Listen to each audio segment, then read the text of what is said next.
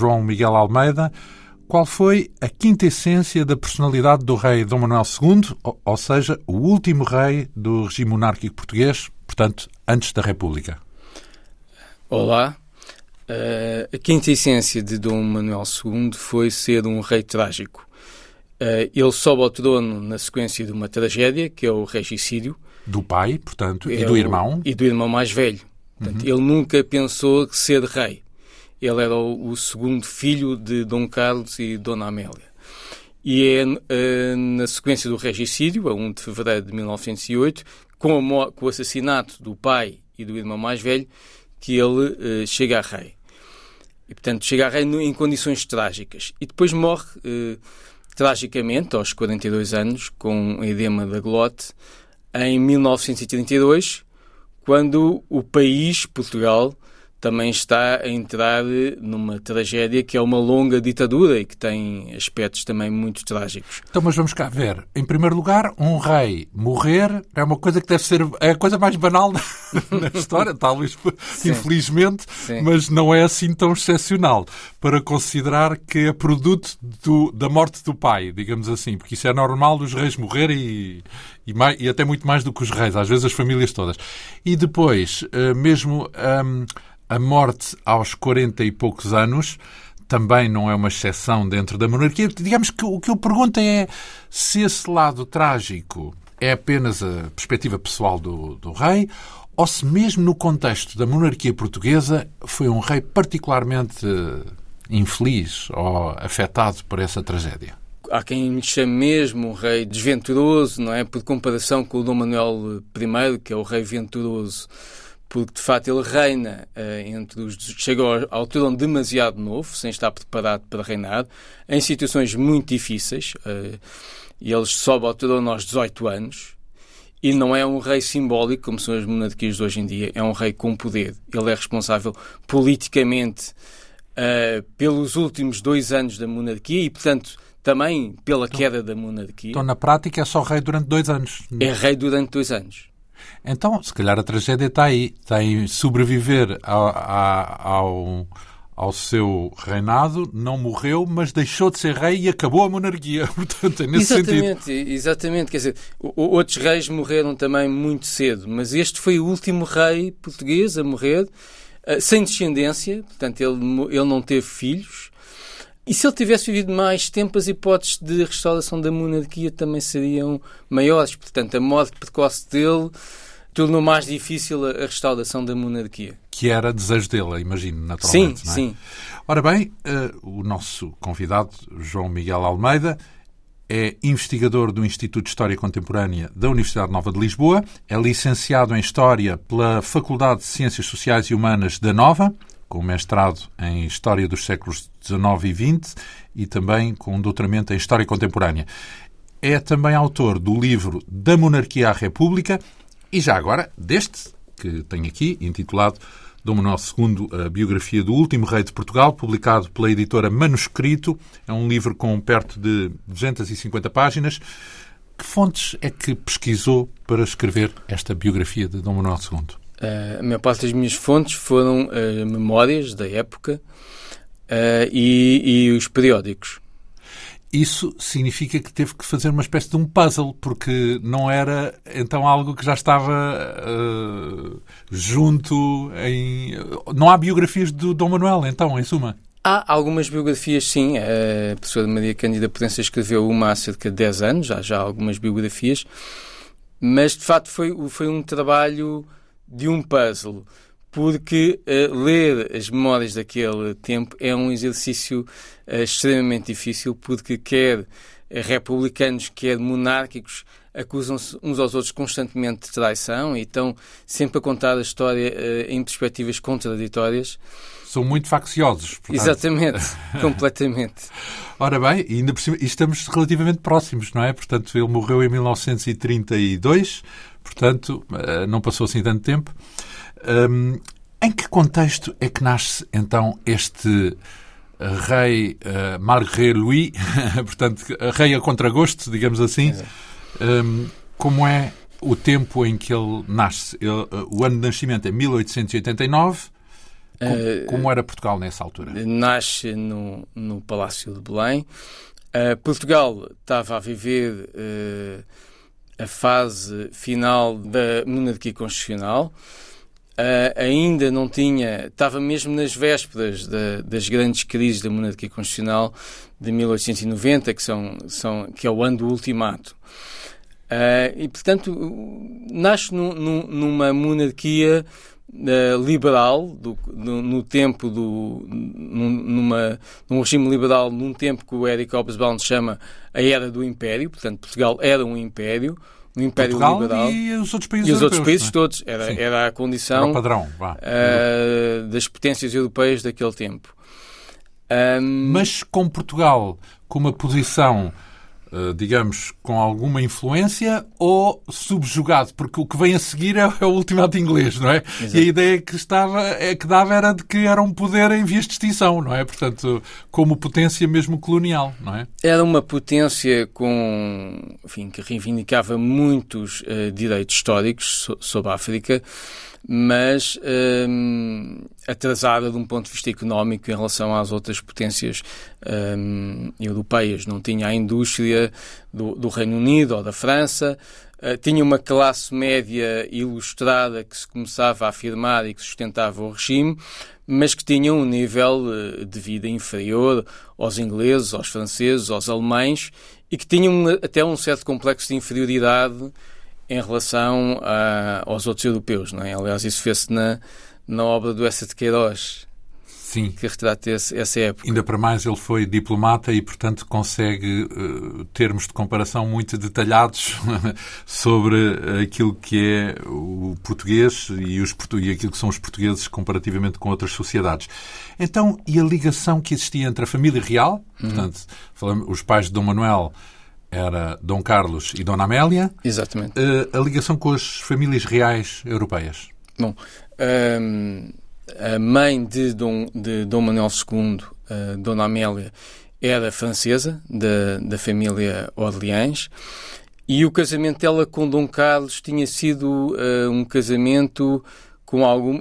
havia alguma dificuldade nesse casamento, porque ela pertencia a uma família real, mas de uma república, que era a França, numa época de monarquias, a França era uma das poucas repúblicas, portanto, qualquer príncipe que casasse com ela não faria uma aliança com uma monarquia, porque a França era uma república, e Dom Carlos era um monarca é, e era o príncipe ehm, de, um, de um reino relativamente periférico. E, portanto, foi um casamento conveniente para, para duas famílias uh, uh, reais, mas tanto Dom Carlos como Dona Amélia teriam dificuldade, não, não, para eles nenhum, não seria muito fácil uh, encontrar uh, um, outros consortes.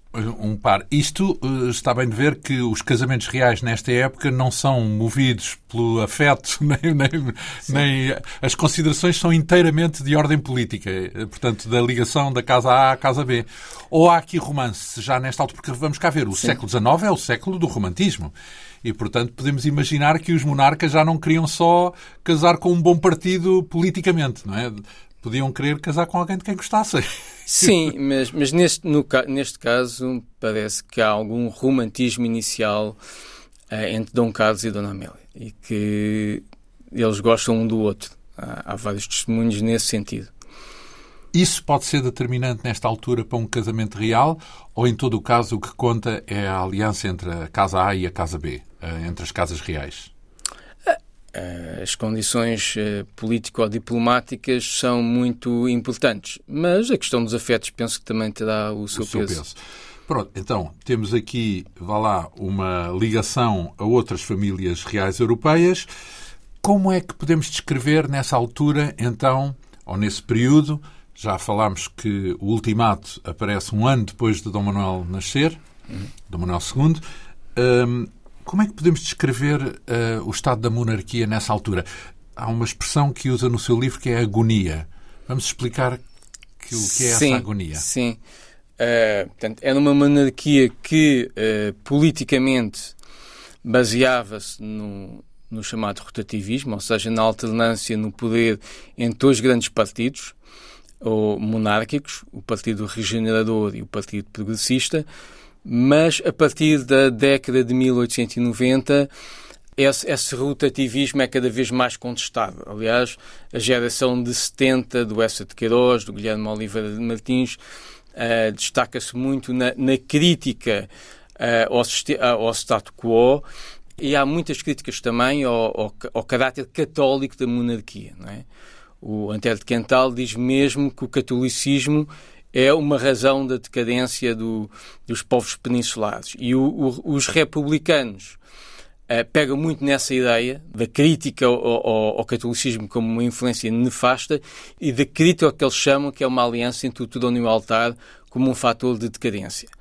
Uh, além disso, há aspirações democráticas das classes populares e o Partido Republicano apela a essas uh, reivindicações democráticas, porque só uma, uma elite muito pequena é que tinha o poder político e o voto também não era universal, também estava muito reduzido. Portanto, o, o Partido Republicano apela a esses sentimentos democráticos, uh, embora depois, quando seja implementada a República, não, não democratize o sistema político, e se foque muito na questão do regime e na questão religiosa. Uhum. Isso significa que há, é uma equação complexa, apesar de, de, de, tudo, politicamente complicada, sobretudo quando era sacado à Casa Real tudo que pudesse, os, todos os problemas que pudessem haver, porque tinham um poder executivo, não é? Tinha, ou estavam relacionados com o poder executivo, mesmo sendo um sistema constitucional. Por exemplo, uh, o Estado, nessa altura, descreve numa altura, num capítulo do seu livro, estava em bancarrota. Portanto, havia dívidas. havia... Sim, é, porquê, é, que, porquê que o Estado está em bancarrota? Em 1892 entra em bancarrota parcial, uh, porque tinha realmente uh, uh, muitas dívidas, havia um investimento em, infraestruturas que era feito com, basicamente com empréstimos bancários. Infraestruturas e, tais como? Como os caminhos de ferro, por exemplo, que são consideradas a, a grande obra da, da regeneração. do, do Fontes Pereira de Mel que é um nome ligado à expansão da, da, da linha férrea.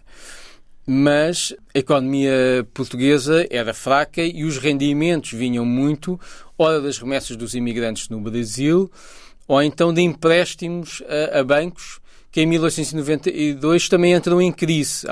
E, portanto, há uma corrida aos bancos, há, há, grandes complicações. Falamos de bancos portugueses ou bancos à escala? Ba bancos internacionais, mas depois com a crise da confiança há uh, uma, uma corrida aos bancos para levantar depósitos e, portanto, há uma, uma perda de confiança ehm, na, pró na, própria economia e, portanto, há, há, há, toda uma sequência de crises. O ultimato em 1890, Uh... O ultimato, vamos lembrar numa linha o que é que é, portanto é a Inglaterra que lança o ultimato a Portugal. Sim, uh, Portugal tinha uh, uma, uma ideia de reivindicar toda a área costa a costa. geográfica entre Angola e Moçambique, em África, como, como posse de, de, de, como posse colonial, embora a ocupação efetiva fosse só na costa de Angola e de Moçambique. Esse projeto, que é o chamado mapa cor-de-rosa, porque há um mapa, um famoso mapa em toda essa área está pintado a cor-de-rosa, colidia com o projeto do Império Britânico uh, que pretendia ligar o norte ao sul. O... Portanto, rasgava o mapa Exatamente, ao meio. Exatamente, assim. rasgava assim. o, o, mapa ao meio. Portanto, há um conflito e, neste contexto, há um ultimato de, do Reino Unido a Portugal para uh, se retirar dessa, dessa área, porque o Império Britânico queria que, que, fosse sua. Existe um consenso na sociedade portuguesa sobre uh, a atitude a adotar perante o ultimato inglês? Ou há divergências e temos, e temos problemas? Ah, os republicanos aproveitam o ultimato para atacar eh, claramente a monarquia, dizendo que é um sintoma da, da decadência nacional, que a monarquia está a deixar cair o Império Português e está a sujeitar-se ao, ao, domínio estrangeiro, que são os ingleses, e, e, e, e, uh, o poder político está numa situação muito complicada, porque uh, a base do Império Português é a sua aliança com o Reino Unido. E, portanto, fica ali. E tem que ceder necessariamente, não, Claro, não, não havia alternativa, nesse ponto de vista. Não. Então, temos o ultimato, a falta de prestígio da monarquia portuguesa, ainda por cima sem dinheiro, bancarrota. Sim. Nesse contexto, há um tumulto a decorrer e, nesse contexto, o príncipe faz a sua vida, o príncipe Sim. Dom Manuel. Sim. Portanto, uh, como é que é a educação dele enquanto menino? Uh, ele tinha um ano quando acontece o ultimato. Como é a vida dele, já que é ele o, o biografado? Sim. A vida dele, uh, no que eu chamo os anos de inocência, é, é uma vida aparentemente simples. Uh, ele tem, ele é educado com o irmão, Luís Felipe, tem preceptores privados que lhe dão aulas, pessoas ligadas já à Casa Real, por tradição familiar. Vivem aonde? Em que palácio? Eles vivem no Palácio das Necessidades. necessidades onde é hoje o uh, Ministério dos Negócios Estrangeiros, digamos assim. Então, uh, tem uh, professores e faz a sua aprendizagem dentro de, de, dos muros, digamos assim, do, do palácio. tem pessoas que o acompanham, tem a AIA, não é? Exatamente. Porque era normal, numa monarquia, Sim. as crianças Sim. serem entregues. E, e mais ainda, não sendo um, um, príncipe que era suposto vir a ser rei, portanto tinha, tinha uma educação se calhar mais discreta, não, porque haveria a diferença entre formar um rei ou um príncipe herdeiro e formar um, um outro príncipe que não era suposto, que não está na. Quer dizer, ou melhor, que dentro dos uhum. sucessores não está na primeira linha. Eles, eles tiveram os mesmos professores. Tinham professores, tinham muitos professores, tinham professores padres que davam religião e moral, tinham uh, professores estrangeiros que davam, por exemplo, literatura alemã e literatura francesa e, e literatura inglesa. Portanto, falavam alemão, inglês e francês? Sim, e, e Dom Manuel II era particularmente dotado na, nas línguas. Tinha um perfil mais humanista, gostava de música e de literatura e de história, enquanto que o irmão mais velho, Dom Luís Filipe, tinha um perfil mais militar, mais uh, executivo, possivelmente. Pelo menos os militares, os testemunhos que nos ficaram dos militares dessa época, Uh, são claramente favoráveis ao, ao, ao, ao Dom Luís Filipe, que é um militar que diz que é um cavalo de combate. Uhum. Portanto, isso, Portanto, isso claramente, do seu ponto de vista, é claramente um elogio. Viajaram bastante, certo? Sim, sim, exatamente. Uh... Pois como era a relação deles, ou dele, neste caso estamos a falar de Dom Manuel, a relação com a mãe, com a Dona Amélia?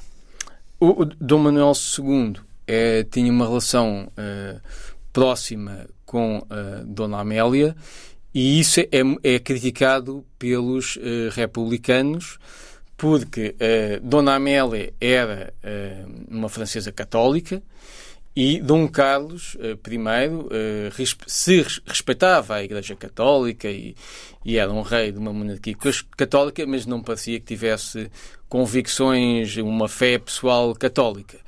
E, portanto, e o, e o Dom Afonso, o irmão do o tio Dom Afonso, o tio do, de Dom Manuel? O tio de Dom Manuel, o de Dom Afonso, esse eh, até o davam uh, próximo da, da maçonaria e, portanto, e, e conta-se quando era criança, descia uh, as escadas do palácio de, de, bicicleta a gritar Viva a República e, portanto... Era... Dom Afonso? Exatamente.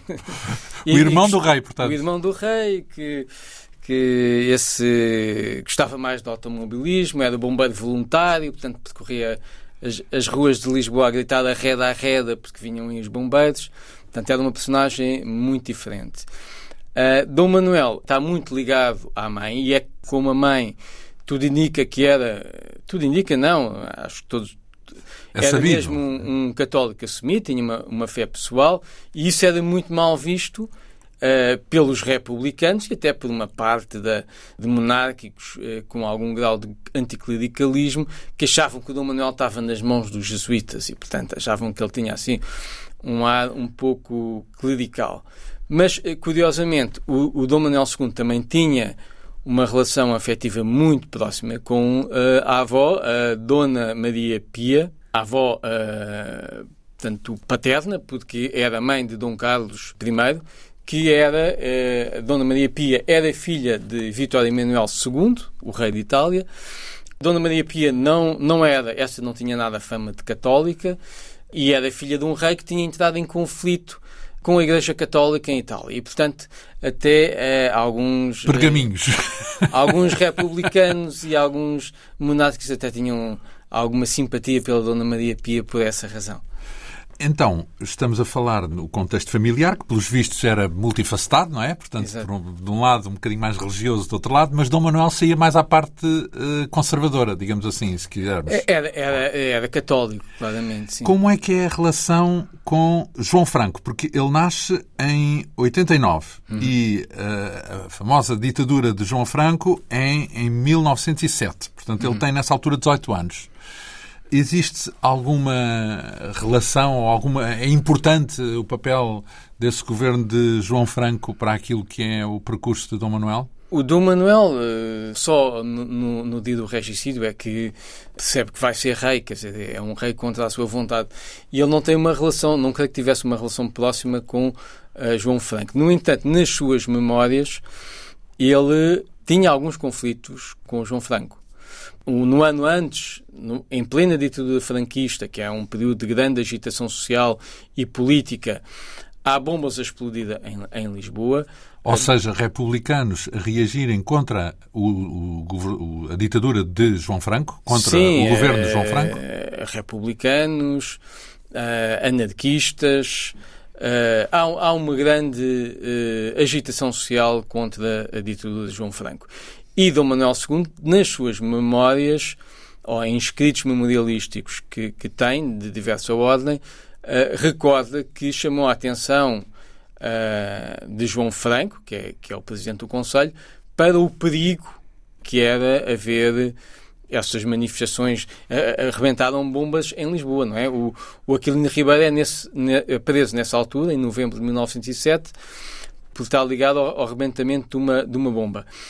E o Dom Manuel II alerta o, Dom, o João Franco para a existência de anarquistas em, em, em Lisboa e o, o, perigo que podiam significar para a monarquia. E o, o João Franco desvaloriza completamente essa advertência. Ora, e isso acontece antes do regicídio, certo? Exatamente. Ou seja, ele pronuncia-se sobre o governo e sobre os problemas que pode enfrentar mas ainda não era rei nesse momento. Não era rei, ele mostra a sua preocupação pela, pela violência, pelas ameaças à, à ordem pública. Né? Mas estamos monarquia... muito próximo do regicídio, porque Sim, o regicídio vai ser exatamente. em 1908. O, a ditadura de João Franco começa em 1907, o regicídio é no dia 1 de fevereiro, mas antes disso temos algo que também vai contribuir para o sentimento um antimonárquico, sobretudo, que é o chamado escândalo dos adiantamentos à Casa Real. Vamos explicar o que é isso. Portanto, os adiantamentos à Casa Real. A Casa Real precisava representava uh, o Estado português e, portanto,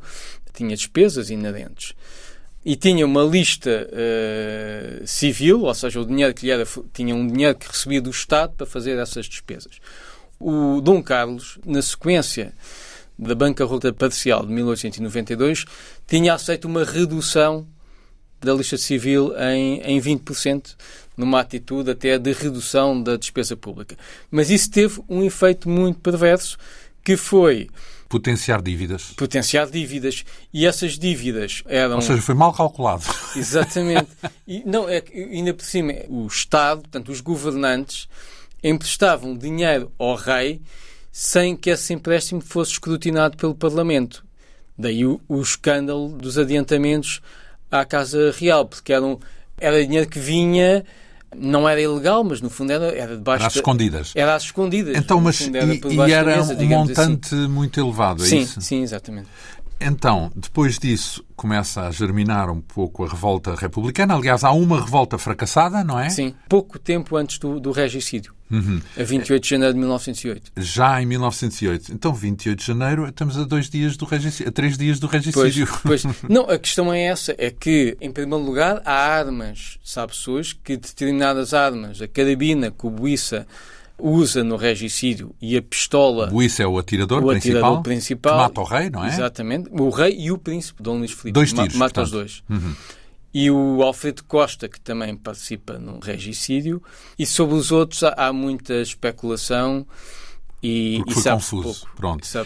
Então, vamos lá descrever então. Estávamos nesse ponto em que o Buissa tem uh, uma arma e, e, isso tinha a ver com a, a, a, o tal golpe fracassado três dias antes, não é? Exato. Há um golpe fracassado que leva à prisão de uma série de republicanos, incluindo grandes figuras, enfim. e há um reforço das medidas repressivas do João Franco, ou seja, a monarquia constitucional caracterizava-se por um certo respeito das liberdades individuais, mas essas liberdades individuais sofrem fortes restrições durante o período da ditadura do João Franco. Há jornais republicanos que são fechados, há censura prévia e depois, na sequência desta tentativa de revolução uh, republicana, há novas leis que dizem que os culpados de crimes políticos podem ser expulsos e deportados do reino Uh, Já não há pena de morte nessa altura. Não, não há é? pena de morte, não. Mas retira-se imunidade parlamentar aos deputados, o que poderia ser uh, bastante complicado, porque os deputados republicanos tinham um historial de, de grandes diatribes no Parlamento, portanto, sem imunidade parlamentar poderiam ser uh, facilmente presos, expulsos, etc. E, portanto, há um, há um crescendo de medidas uh, repressivas. É claro que a ditadura do João Franco era uma ditadura entre aspas, ou seja, ele estava a governar sem o escrutínio do Parlamento, mas estava previsto que se iriam ser realizadas eleições em abril de, de 1908.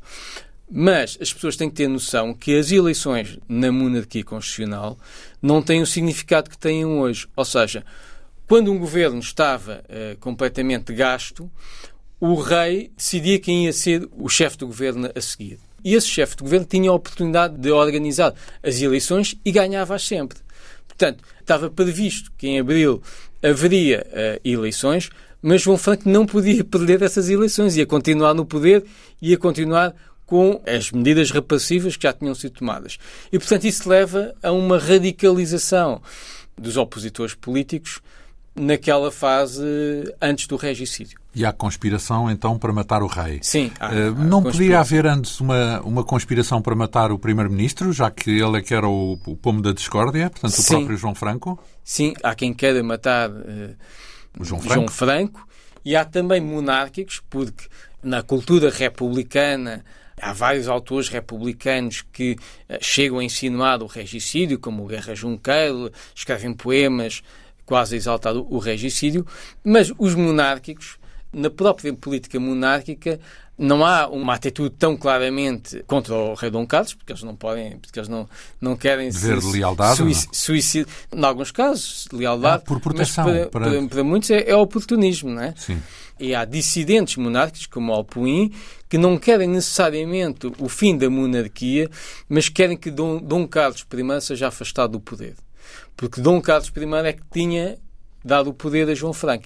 E eles consideravam isto extremamente uh, injusto e, e, e, até Então, mas isso ofensivo. quer dizer que confiavam então em Dom Luís? Porque seria o herdeiro se caso se vissem livros...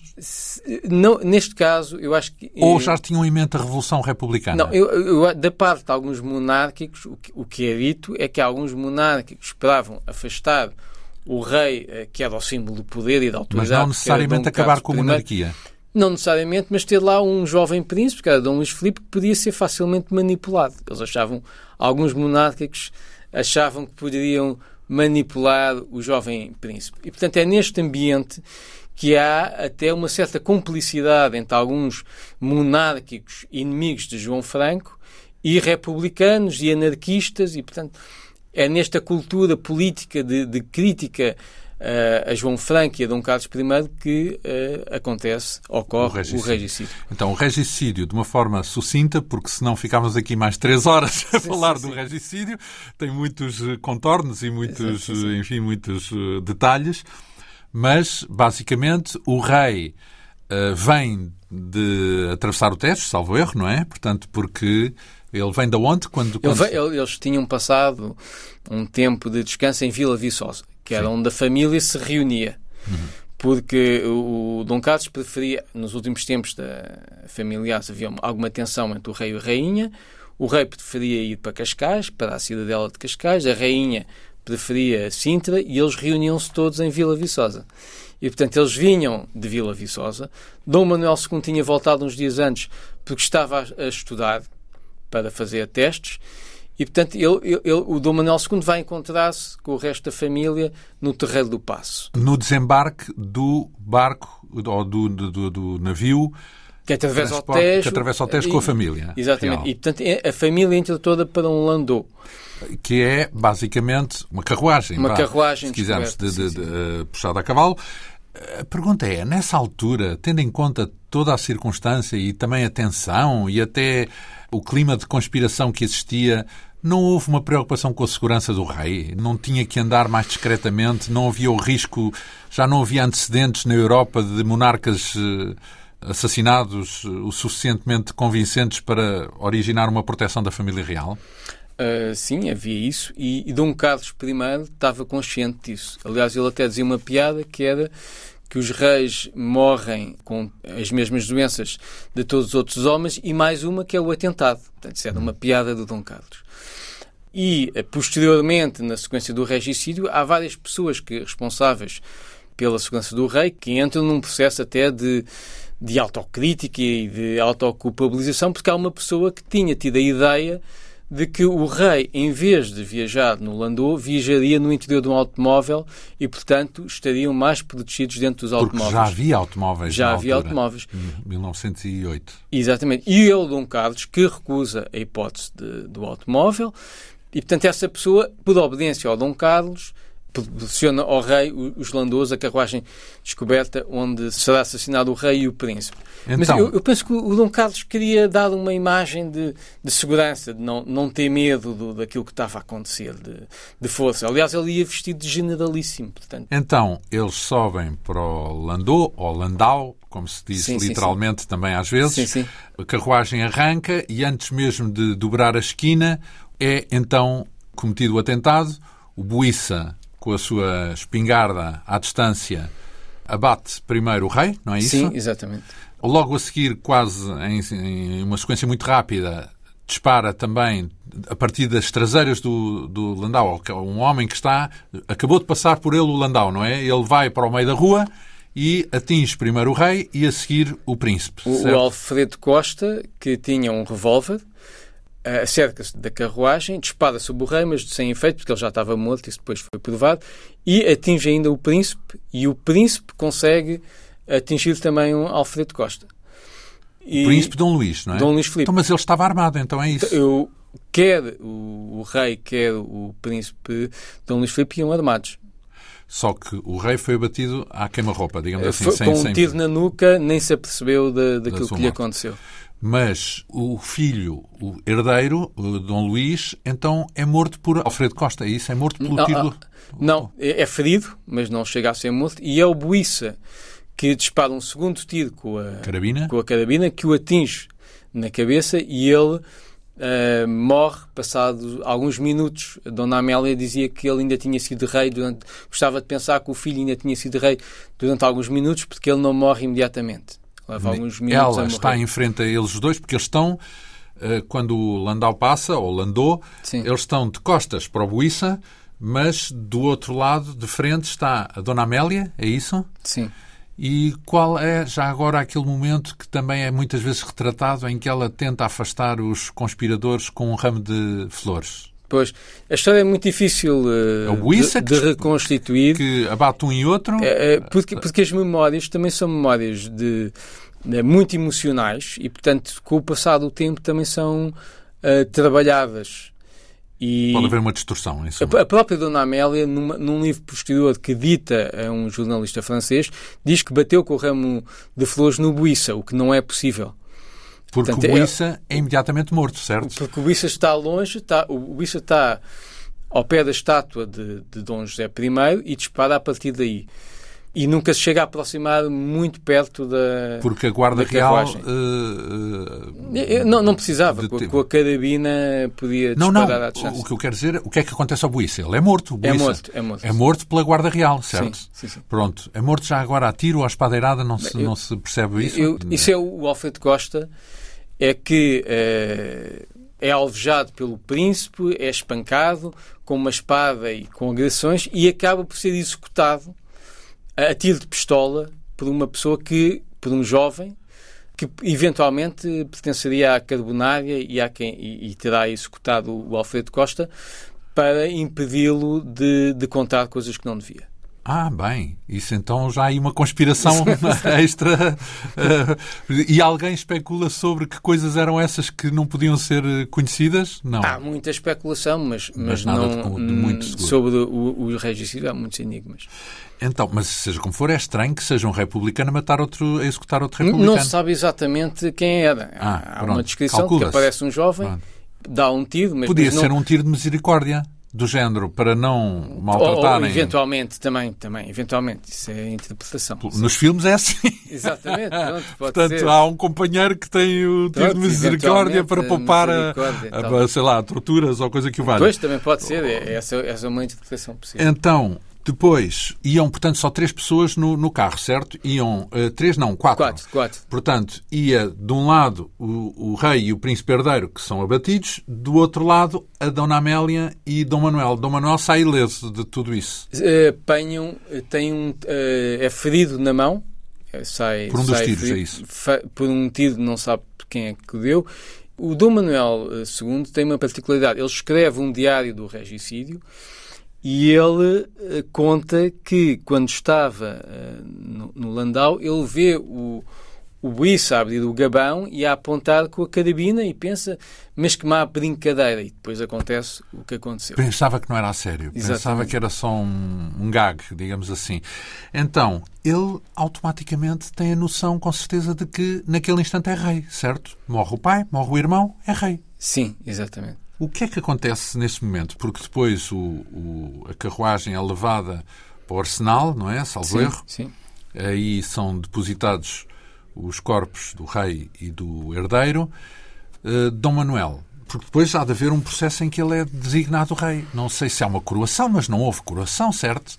Quando muito houve uma aclamação ou coisa que o valha. Sim, há uma cerimónia, há uma cerimónia uh, no Parlamento que eu descrevo isso já foi depois do funeral também, não é? Porque depois ainda temos o funeral, depois ainda refere no livro os enigmas do regicídio.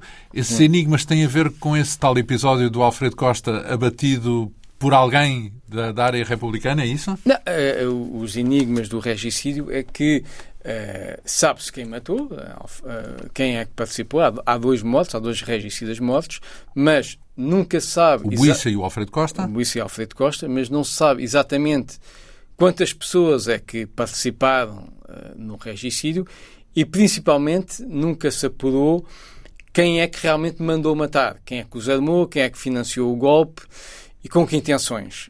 E, e possivelmente, uh, eu li várias, vários livros hum, sobre o assunto, é muito provável que tenham sido pessoas com posições ideológicas diferentes e, e interesses também diferentes a aliarem-se para matar o, o Dom Carlos. Aliás, há um testemunho de que o Conde de Bournet, que era o, o grande financeiro do regime, disse na Assembleia Geral da Companhia dos Tabacos que os responsáveis do regicídio seriam pessoas que estariam a chantagear a Companhia Geral dos Tabacos para desviar dinheiro para os seus bolsos, para privados. Portanto. Enfim, todo um contexto tal complexo, tais enigmas. Então, e João Franco? Ele é o ditador ele não reage, não toma uma posição de força perante esse tumulto antimonárquico?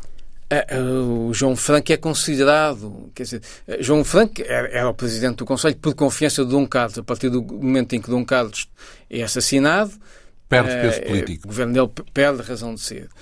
E ele é considerado, no imediato, o responsável pelo que aconteceu digamos, o causador porque eh, estimulou a revolta, acabou por ser eh, a pessoa porque que... não, não assegurou... Uma demissão, é isso? Ou ele retira-se do cargo. Ele, ele, apresenta a sua demissão e a, a demissão é aceita. Aceito, apresenta a Dom Manuel já. Nessa altura já estamos a sim, falar sim, de Dom sim. Manuel, não é? Depois, como é que é a relação também com a família? Com a mãe, não é? Porque ele fica sozinho com a mãe, não é? Perde o irmão, perde o pai. Sim. O que é que sobra dessa tal relação de proximidade? A relação com a mãe mantém-se bastante próxima.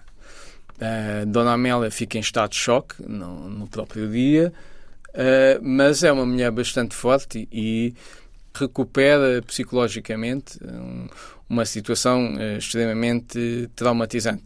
O mesmo não acontece com, com Dona Maria Pia, que uh, e com Dom, Dom Afonso, que ficam muitíssimo abalados e que nunca... O irmão do rei. O irmão do rei nunca recuperam completamente.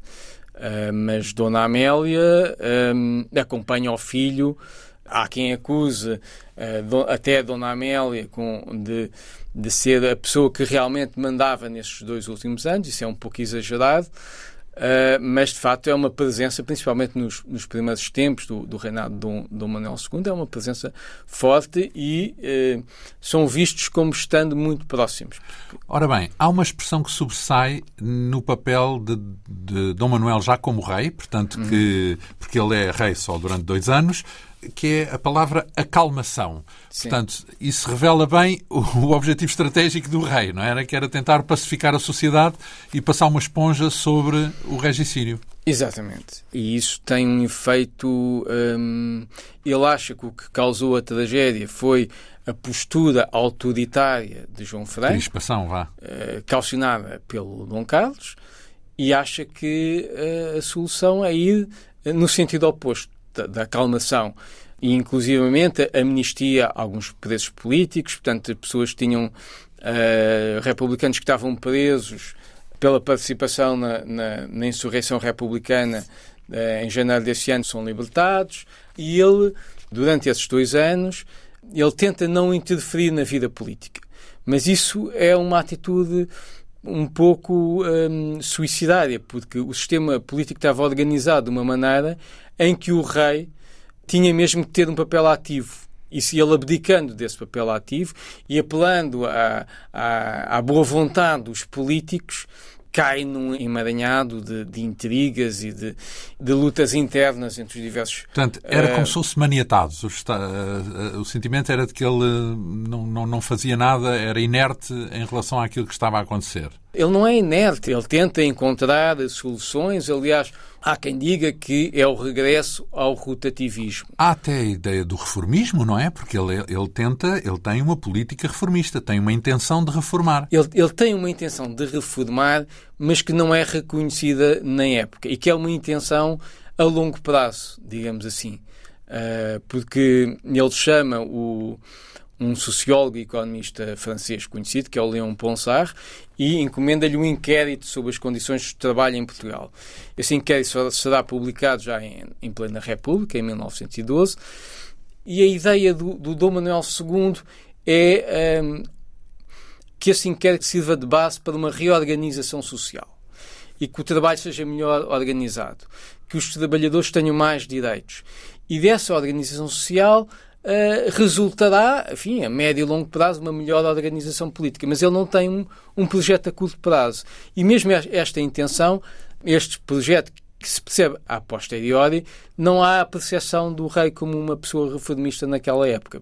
Pelo contrário, é uma, há a percepção do rei como qualquer pessoa maniatada, pelo clero, o que não é verdade. O rei, o Dom Manuel II, chega a entrar em negociações secretas com o Partido Socialista no sentido de fazer reformas sociais que deem mais direitos aos trabalhadores. Estão mas secretas porque só se soube a posteriori, é isso? Só se soube a posteriori, já na República, os, os republicanos encontram no Palácio uh, das Necessidades essas, essa documentação que mostrava as negociações entre o rei e, e os socialistas e usam-nas para atacar os socialistas, para dizer, vejam lá... Estão, estavam feitos com o rei. Estavam feitos com o rei, vejam lá. Mas essa, essas negociações são muito interessantes para quem estuda, contradizem essa imagem do, de um rei maniatado pelos jesuítas, porque o rei, de facto, era católico, mas em questões sociais e políticas tinham uma posição muito mais avançada do que era o do Papa, que era o Pio X na altura, que era um Papa que uh, define a última heresia condenada pela Igreja Católica, que é o modernismo, e como um movimento social católico da época, que era essencialmente um movimento social católico, tinha, já tinha passado a fase antiliberal e agora estava numa fase antissocialista. Portanto, o rei é católico, tem a sua fé pessoal, mas considera que, como rei, tem uma legitimidade própria, porque há uma supremacia, como rei constitucional, há uma supremacia do, do poder civil em relação ao poder religioso, tem uma legitimidade própria que lhe permite definir a sua própria estratégia. E ele tenta romper este cerco do, dos monárquicos. Tenta cooptar para o governo alguns republicanos de boa vontade, que acho que são pessoas competentes. Quem é que substituiu João Franco? Quem é o primeiro-ministro? O primeiro é o Ferreira do Amaral. Ferreira, que é um militar independente. Tem alguma e, coisa a ver com o Ferreiro do Amaral que conhecemos nos anos 90? Portanto, sim, há de ser familiar, há, há uma é? relação familiar. Sim. Há uma relação. E, aliás, há um irmão do, do Ferreira do Amaral, Augusto Ferreira do Amaral, que é monárquico Sim, e que escreve, que também, escreve também umas coisas sobre, sobre a monarquia, da, sim, da, sobre da a República. Sim. Então, e, e, esse governo uh, é mais ou menos uh, sujeito ao mesmo tipo, de, à tal filosofia da acalmação, não é? Portanto, no fundo, de tentar uh, juntar toda a gente e acabar com o clima de crispação. Mas não será bem sucedido, certo? Porque vem aí uma revolução republicana. Sim, sim. Não, mas a própria escolha do, do Ferreira do Manuel no início, eu acho que dá alguma indicação que Dom Manuel II está à procura de outros caminhos, porque o Ferreira do Manuel não é um político do rotativismo, é um militar independente, também tinha fama de, ser, de não ser clerical e, portanto, era amigo do, do grão-mestre da maçonaria, o Magalhães Lima. Portanto, o Dom Manuel II também, na escolha da, da personalidade, também procura afastar essa imagem de, que, de ser uma pessoa extremamente conservadora e clerical. Mas, de facto, não lhe corre bem. Os, os governos sucedem-se. Não se pode dizer que tenha havido a tal acalmação, então. Foi um objetivo, mas não foi alcançado. É isso? Não se pode dizer que tenha havido acalmação. Pelo contrário, perante sinais de fragilidade do governo monárquico, os republicanos aumentam a, a sua propaganda, a sua, a sua oposição. Porque, entretanto, também ninguém os persegue, certo? Apesar de estarem envolvidos no regicídio, não há um clima de vingança, confrontação, de justiça e justicialismo. Portanto, uh, há um a tentativa de apaziguar de onde todo a, toda a área republicana Uh, há, há, uma investigação criminal. O, o, regicídio é investigado mas uh, não se chega a nenhuma conclusão antes da República. A culpa é do Buissa, a culpa Exato. é do, do Alfredo Costa e fica por aí a resolução. Ora bem, na fase em que estamos, vem aí a Revolução eh, Republicana. E eu Sim. digo desde já que para a semana vamos continuar esta nossa conversa pegando exatamente aí na Revolução, porque é o zénite da monarquia em Portugal, uma vez que põe termo à monarquia e também muda completamente o rumo do próprio biografado aqui Dom Manuel II. Mas antes disso, refere aqui na biografia os macavencos do governo. Quer explicar o que é que significa esta expressão macavencos com, com dois capas lá no meio? Quem era Macavenco era precisamente o Ferreira do Amaral, o primeiro presidente do Conselho de Dom Manuel II. E Macavenco eh, era uma expressão, era um, um grupo de boémios. Macavenco na, queria dizer os lorpas, os malucos, e era um grupo de boémios que se reunia pessoas de. Portanto, é uma perspectiva, eh, então, crítica. A expressão é usada do ponto de vista crítico, é isso? Portanto, de alguém que, eh, que não está agradado com o desempenho desses, desses políticos e chama-lhes macavencos. É depreciativo, é uma expressão depreciativa. Não, é, é, era uma expressão de autoparódia. O grupo dos, maquiavelos... Os foliões, pronto. Foliões, exatamente. Mais ou menos. Eles reuniam-se, eram patrocinados pelo Grandela eh, reuniam-se no subterrâneo do Teatro da, da Rua dos Condes e chamavam-se eles próprios que, e faziam o que eles diziam que eram as patuscadas de gente fina e celebrada. Então, mas presume-se então que não eram populares, propriamente desse ponto de vista. Estavam no governo, mas não tinham grande popularidade, digamos assim. O, o, o Ferreira do Manal nunca chega a, acho que nenhum governo da, da monarquia, do, nenhum governo de, Dom Manuel II chega a ser popular. Então, depois há eleições. Sim. Eh, como é que correm essas eleições? Uh, as eleições correm muito bem ao Partido uh, Republicano. As eleições, estamos a falar já de, do verão de, de 1910, correm muito bem ao Partido Republicano e correm, uh, dão uma vitória tangencial ao último presidente do Conselho do, de Dom Manuel II, que é o Teixeira de Souza, que é uma escolha desastrosa pelas razões, eh, se calhar, eh, opostas às à que as pessoas pensam. Ou seja, havia a propaganda republicana dizia que o governo da monarquia era um governo reacionário, clerical. O último presidente do Conselho do, do Dom Manuel II, o Teixeira de Souza, o que ele pretende é, sendo monárquico, aplicar eh, uma boa parte do programa de, dos republicanos à questão religiosa, ou seja, expulsar e voltar a limitar as ordens religiosas, quer mesmo expulsar os jesuítas e, e achando que assim desarmam os seus adversários, que essa é uma boa estratégia. Só que o resultado é que perde o apoio dos conservadores. Os conservadores não, não veem ninguém, nenhuma razão para apoiar aquilo que consideram um delegado da Revolução uh, no governo.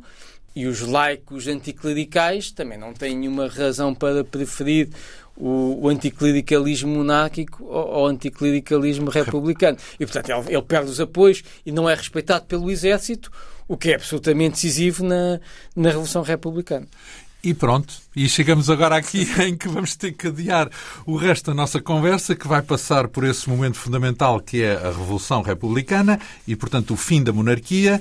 Vamos deixar essa segunda outra vida de Dom Manuel já como rei no exílio e também o próprio evento da Revolução para a próxima semana. Muito obrigado por nos ter acompanhado neste périplo pela vida de Dom Manuel II, conhecido também como o desaventurado ou o patriota esta figura central da biografia assinada pelo nosso convidado, o historiador João Miguel Almeida.